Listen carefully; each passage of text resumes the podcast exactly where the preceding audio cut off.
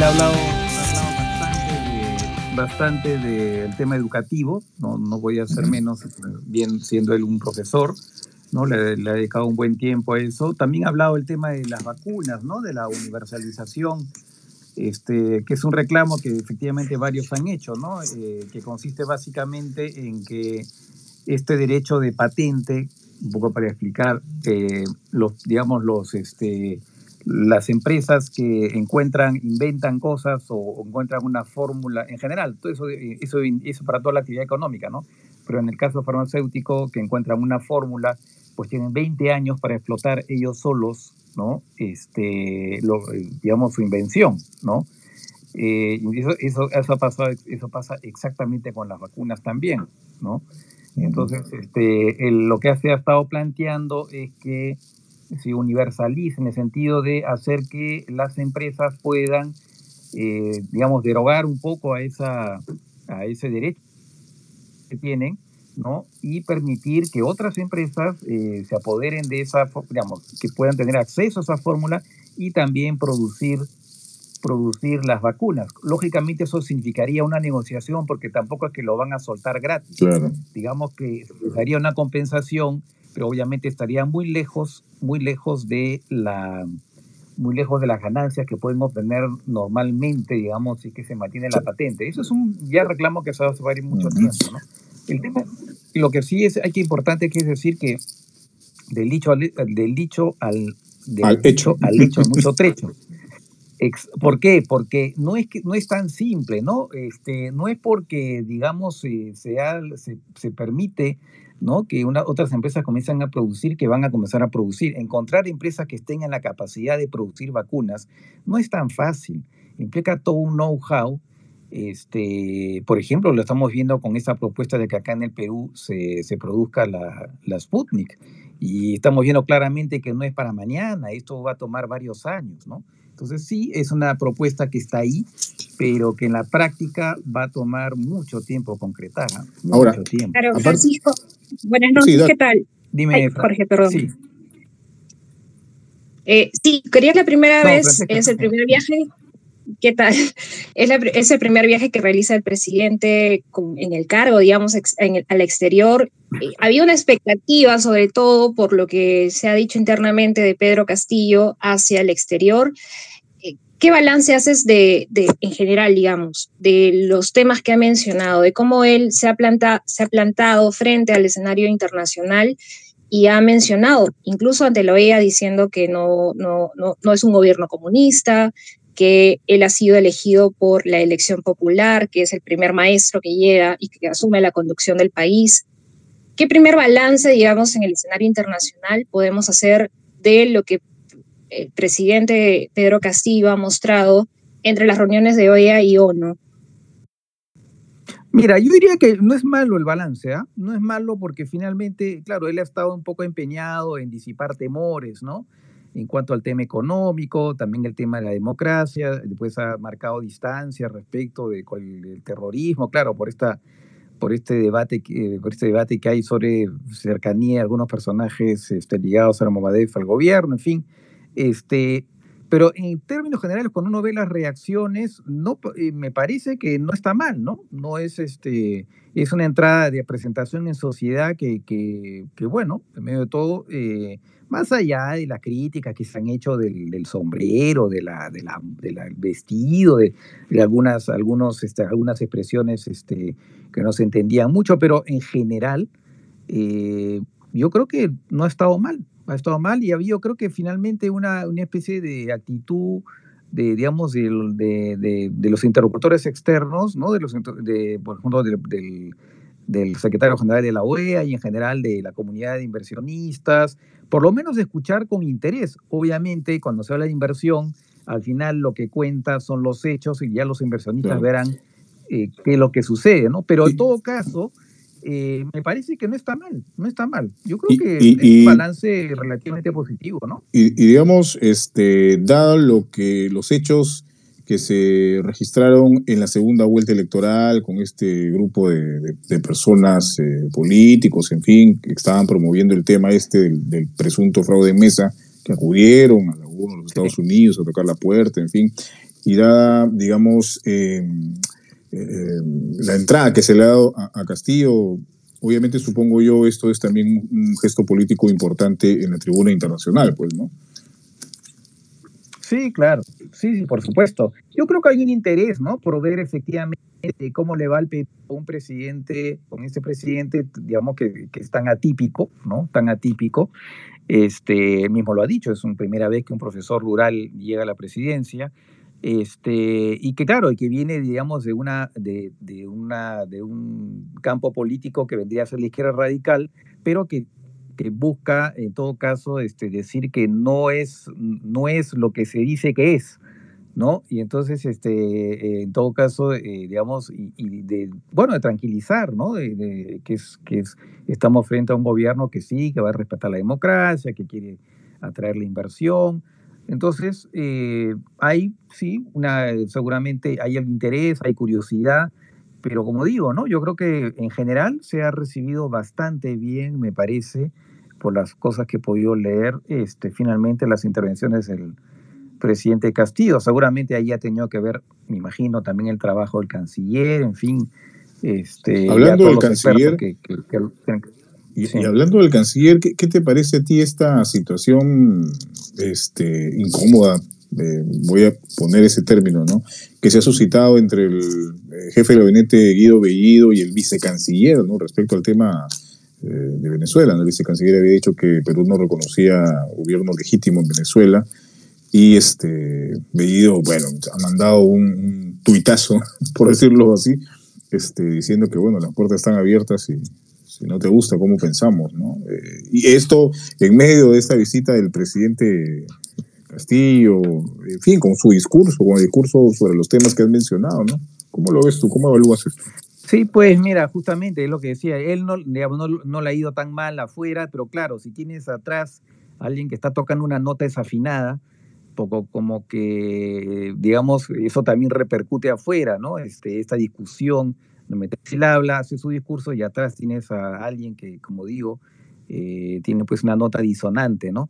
No es bueno, para empezar, obviamente, que las, las discrepancias se ventilen de manera así, este, en público, ¿no? No es lo recomendable. Eh, y además, eh, ah, es verdad que más allá de que, se hubiera podido reunir, como parece que ha sido, no lo sabíamos, pero en fin, ya que el propio Vigo lo ha dicho, este, había una reunión entre Maduro y, el presidente Castillo.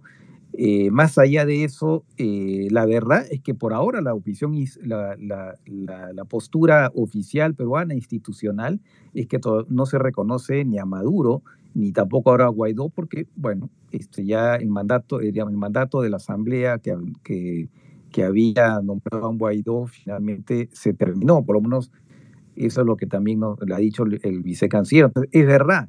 Otra cosa es que, eh, que se puede reunir efectivamente eh, este, el presidente Castillo con Maduro, ¿no? Eh, porque no quiere decir que porque dos jefes de Estado se encuentran que necesariamente ya se, está, se le está reconociendo. Total, Donald Trump se reunió con Kim Jong-un, ¿no? Igual no hay relaciones diplomáticas entre Corea del Norte y Estados Unidos. Ahora, que eso sea el preludio para que después Castillo viene acá y da la orden al canciller de que se nombre, ¿no? Dice, vamos a restablecer las relaciones a nivel de embajadores, ¿no? Y nombrando embajadores con el gobierno de Maduro, y es otro tema.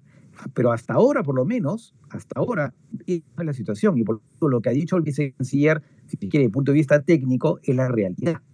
¿no? Entonces, ¿Y cómo tomamos también las Sí, perdón que te interrumpa. ¿Cómo tomamos las declaraciones de Harold Forsyth, que es el representante peruano que este gobierno nombró ante la Organización de Estados Americanos, quien había dicho, dijo que el Grupo de Lima ya había cumplido su ciclo respecto al tema de Venezuela y que correspondía dialogar directamente con Nicolás Maduro, Maduro como presidente de, Venezuela. ¿Cómo tomamos esto? Finalmente, Forsyth es diplomático de carrera, está en un puesto de representación importante, pues, Perú en, en, la OEA. claro, Hay una disonancia acá también entre, entre posiciones diplomáticas.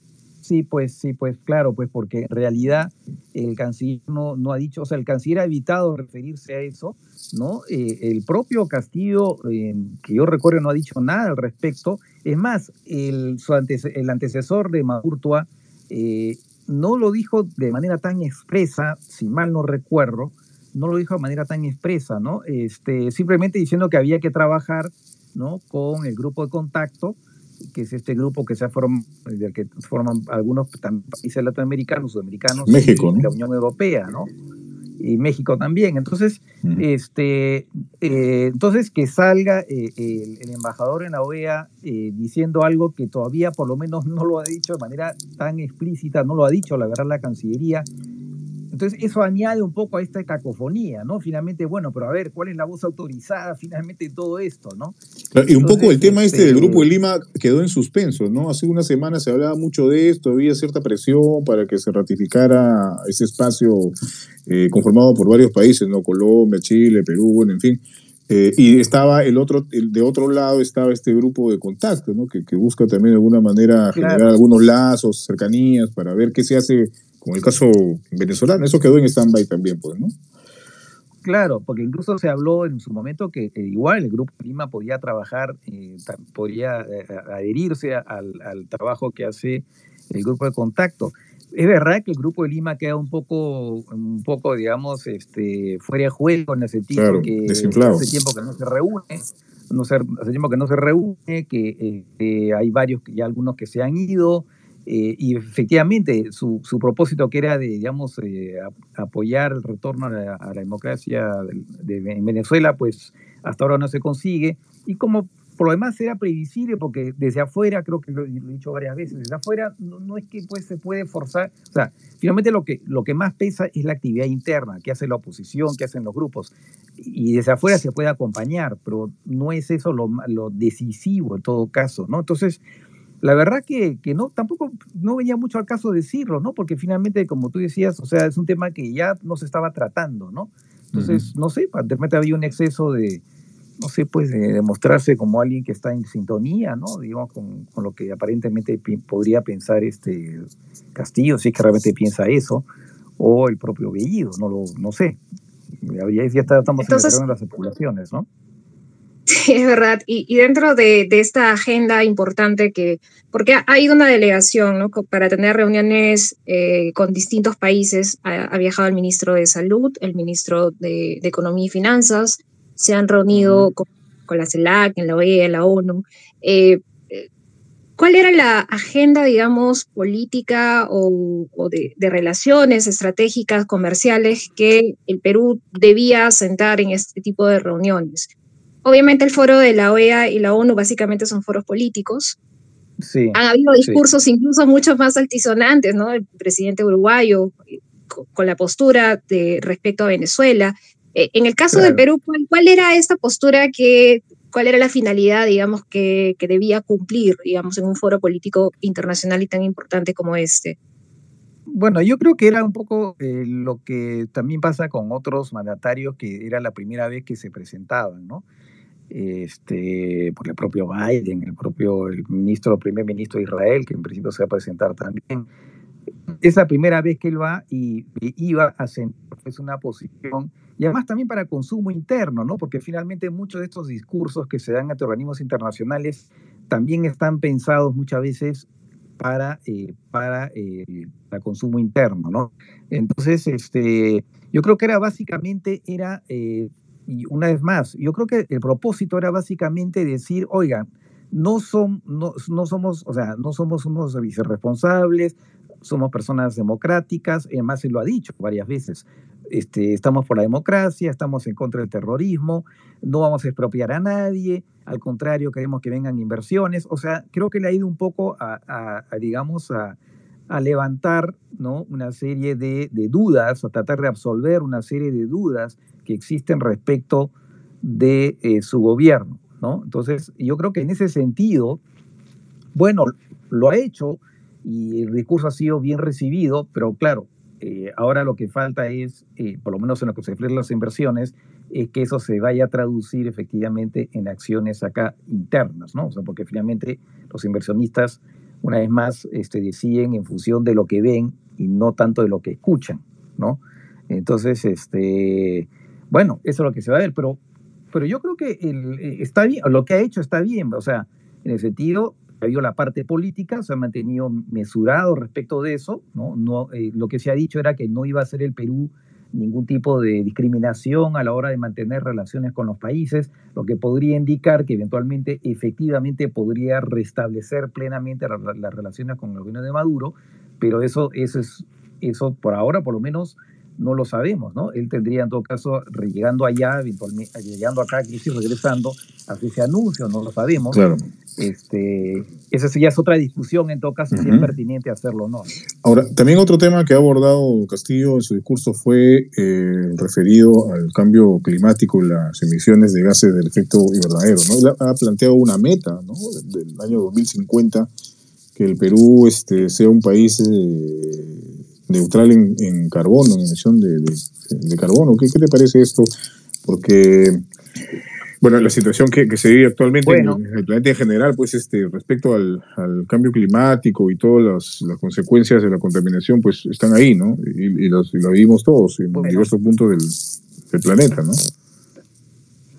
Bueno, eso, digamos, habrá que ver hasta qué punto se puede realizar. En general, todos estos compromisos que dando a nivel eh, este, la pregunta es hasta qué punto se van a poder realizar. Obviamente nosotros somos un país que no contribuimos de manera muy grande a la, digamos, a este tema de emisión de gases de efecto invernadero, pero, pero, pero tenemos claro la Amazonía, que es un pulmón, ¿no? Y entonces tenemos que cuidar mucho la Amazonía y entonces eh, supongo yo que una de las labores principales que al Perú le toca en esto es precisamente evitar la deforestación. Y, este, y ahí, claro, hay, este, madereros este, ilegales y todo esto. Ahí, tenemos una, ahí sí tenemos una enorme responsabilidad, como la tiene Brasil, por cierto, tiene Bolivia y todos los países que tienen selva, selva virgen, ¿no? que tienen, entonces ahí tenemos, ahí sí una enorme responsabilidad, ¿no? Eh, eh, no sé, habría que ver cuál es el plan concreto Perú en ese sentido, eh, eh, no sé, habría que escuchar en tu caso al ministro del Ambiente, ¿no? Eh, que, por lo demás no, no, lo escuchaba mucho en general. Este, ¿Cuál es el plan? Porque claro, el presidente puede decir una cosa, no sabemos si es que detrás hay efectivamente un, proyecto concreto, ¿no? O es un buen deseo en todo caso.